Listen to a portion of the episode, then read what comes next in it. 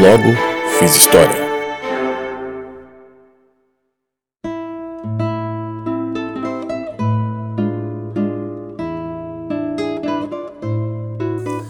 Bom, uh, mediante nosso atual momento político, o Brasil, mesmo democrático e republicano, nos apresenta um cenário bem caótico e perturbador.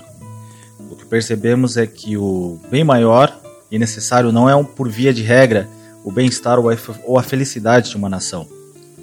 Né, o que podemos chamar o Brasil como nação, ou supostamente uma nação, ou só um país grande, né, em, em, em, em demasiado território né, e extensão mas que visa quase sempre os interesses pessoais, que é o que a gente enxerga hoje dentro da política brasileira, numa, demoga, numa demoga, é, num, num, jeito de, demagogo de ser, na qual esses políticos é, apresentam em relação às suas propostas, te vendendo sonhos, mas com interesses meramente pessoais. E como as pessoas não emergem uh, e não almejam da educação, e sim de milagres, é o resultado que nós encontramos, o chamado caótico, o caos, né?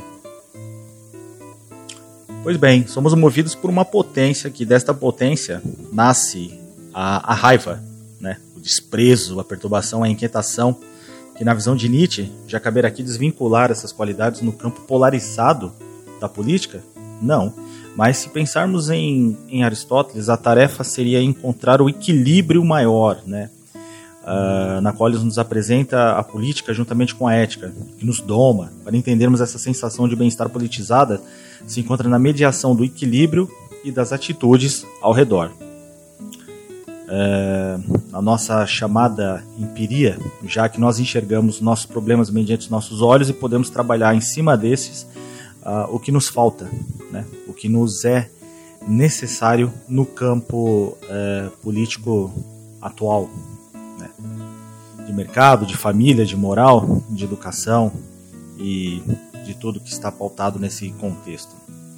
Bom, a, a, política é tão presente na filosofia e vice-versa que, quando tratamos de pensar filosofia, esta, é, é, esta mesma nos perturba com indagações problemáticas e contextos.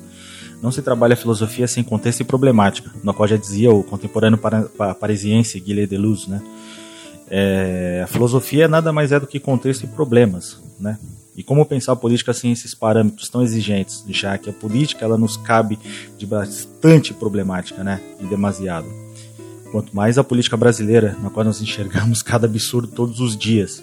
E é impossível é, para qualquer mente minimamente sã é, discutir a política sem essas problemáticas para algumas faculdades mentais, né?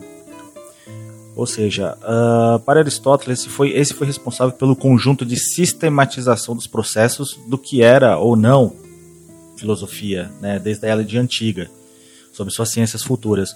Um dos pais da política e de sua época, hoje sabemos que em qualquer sociedade o processo político se insere né, em nossas vidas, já que somos animal, animais políticos, o zoom politicon, é, e ela existe justamente para que não venhamos nos devorar lembrando aquele conceito do Thomas Hobbes que o homem é o homem do, do, do homem é o lobo do homem e defende a ideia do, do Leviatã e no seu, no seu livro clássico, né, ali do período é, das, das grandes da, da, grande monarquia e do regime anglicano vindo aí do, desde o Império Tudor, né? remanescente aí do Império Tudor. Uh, enfim, mas isso também pode ser contestado a partir do momento que nossa opinião se torna muito mais forte do que a razão, né? Do que nosso emocional nos toma à frente, porque o rei filósofo Marco Aurélio já dizia que as emoções elas perturbam o homem, o homem tirando esse tal equilíbrio, né? Na qual Aristóteles nos traz uh, e que devemos mediar. Porque até mesmo para ser honesto é preciso saber mediar, porque a sua honestidade demais pode acabar trazendo problemas. Então é preciso encontrar esse equilíbrio através da mediação das coisas e dos atos. Isso na política é fundamental. E nesse ponto Aristóteles ele nos fala que temos que buscar aquilo que querem em comum todos os homens. Você não vem ao mundo para querer ser, ser infeliz ou sofrer. Você vem ao mundo por uma questão de buscar a tal da eudaimonia, ou seja, a felicidade, onde todos, alme onde todos almejam. E isso é algo bastante próprio da gente. E se temos o mesmo tipo de opinião uniforme, deveríamos estar em conjunto sempre para alcançar essa tal de eudaimonia. Né? Mas a eudaimonia no qual nos fala não é aquela sensação de prazer pessoal, mas de um conhecimento. E esse conhecimento, deve estar a, agregado ou seja, implantado no rei filósofo ou que nós chamamos hoje de político, presidente, soberano, né, o responsável, ministro ou parlamentarista uh, que rege as leis e as condições, enfim, que executa né, o trabalho do nosso país, coisa que nos falta aos nossos políticos brasileiros, porque a população, nem eles emergem de uma tal virtude. Né? Nossos problemas políticos devem ser fundamentados sempre na empiria também, né? já que os problemas estão reflexos em nossas vidas a todos os dias, em todos os instantes. Né? A política no Brasil, eu diria que ela é exagerada na retórica, acabando com os argumentos. Isso porque o rei filósofo não é filósofo, não é um pensador. Né? Nossos governantes só sabem gritar e impor aquilo que lhe falta, que seria a ética já que para Aristóteles ética e política não se desvinculam, são como um em carne, né?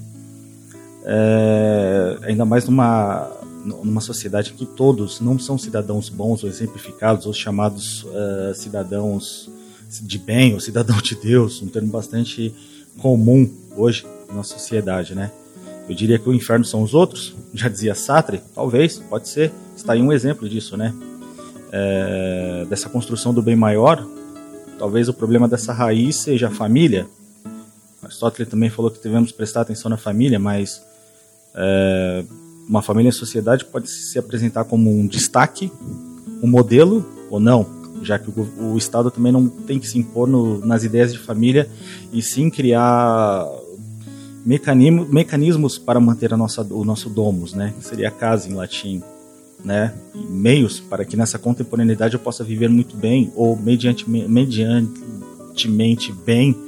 No que nós entendemos como bem maior para cada um, mas o mínimo possível, que é o que nos falta hoje dentro da, da política brasileira, da sociedade brasileira. Você vê que uma política está muito bem inserada, inserida é, nos campos é, das, das ideias das políticas brasileiras. O que nos falta, né? A filosofia é tão presente é, para liderar é preciso virtude, e, e, é o que mais nos falta, né? Por vias democráticas, essa virtude uh, ela pode ser inserida por umas pessoas numa bancada que não, não entende, não tem essa, essa comunicação. Até a democracia ela pode ser questionada no sentido de que você pode tratar no voto não como habilidade, sim um mero acaso, uh, emergir um ditador que pode te oprimir, que pode te conduzir a uma situação de mal-estar sendo você responsável diretamente por essa situação, né?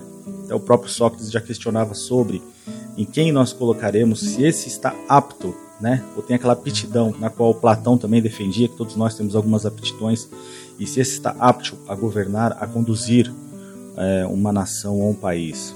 O que elegemos não são bons pensadores no Brasil, e sim demagogos, que via democraticamente não estão aptos para, eh, mas tem popularidade e poder para excluir, como eu disse, calar, oprimir uma grande massa, já que o povo ele não quer o conhecimento, o povo ele quer um, o milagre.